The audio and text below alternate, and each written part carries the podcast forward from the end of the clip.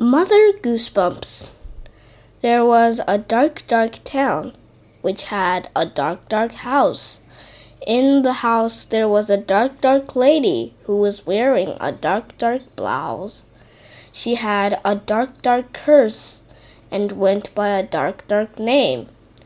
Under the dark, dark moon, she had a dark, dark fame.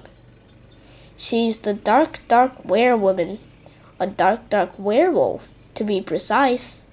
Her dark, dark habit was eating children in the dark, dark Cape of Night. One dark, dark evening, with many a dark, dark star, the giant, dark, dark creature did dark, dark things near and far. A man in a dark, dark suit, holding a dark, dark gun. He had a dark, dark decision her dark, dark reign was done. He tracks the dark, dark beast by finding dark, dark hair. He hunted the dark, dark creature in her dark, dark lair. The dark, dark man did take the body to the dark, dark town.